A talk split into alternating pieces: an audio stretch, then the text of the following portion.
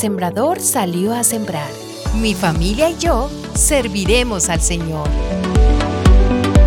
Por lo general, cuando una pareja se casa, uno de sus planes son los hijos, que han de llegar como una bendición de Dios para completar la alegría de aquel hogar.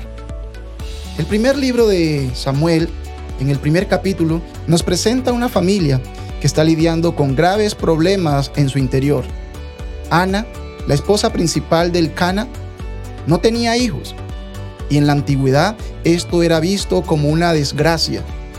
Y como si fuera poco, Penina, la otra mujer del Cana, atormentaba constantemente a Ana, al punto de causarle tanta aflicción y angustia que Ana perdía el apetito y solo encontraba refugio en las lágrimas y en la oración. Pero un día, en el momento perfecto, Dios escuchó su oración, porque parte del plan de Dios, tanto para Ana como para todo el pueblo de Israel, era posponer el tiempo en que ella podía tener hijos hasta el momento preciso, cuando la nación necesitaba de manera urgente un cambio.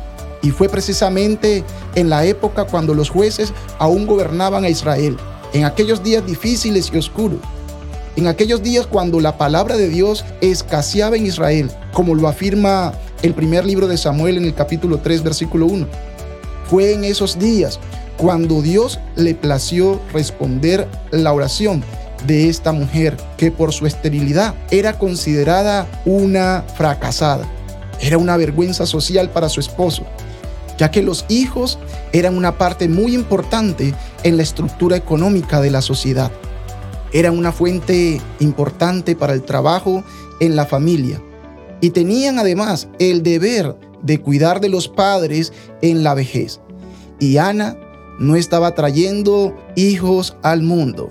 En estos días de tensión y crisis al interior de la familia de Ana y el Cana, Dios no solo le concede un hijo que restauraría la armonía en el matrimonio, sino que también le provee a Israel el último juez y primer sacerdote y profeta a la vez. Este niño, a quien pusieron por nombre Samuel, fue el mejor ejemplo de lo que significa ser un buen juez, un líder que gobernaba al pueblo de acuerdo a la palabra de Dios y no conforme a sus propias ideas.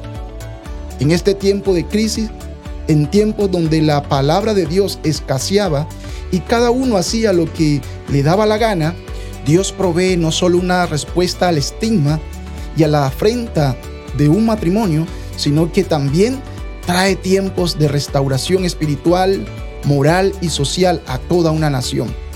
Todos podemos enfrentar momentos de sequía en nuestras vidas.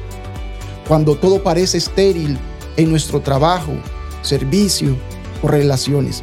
Recuerda que refugiarnos en Dios por medio de la oración siempre será la más grande y la más sensata de las acciones que podemos llevar a cabo. Dichoso es el que oye y retiene la semilla.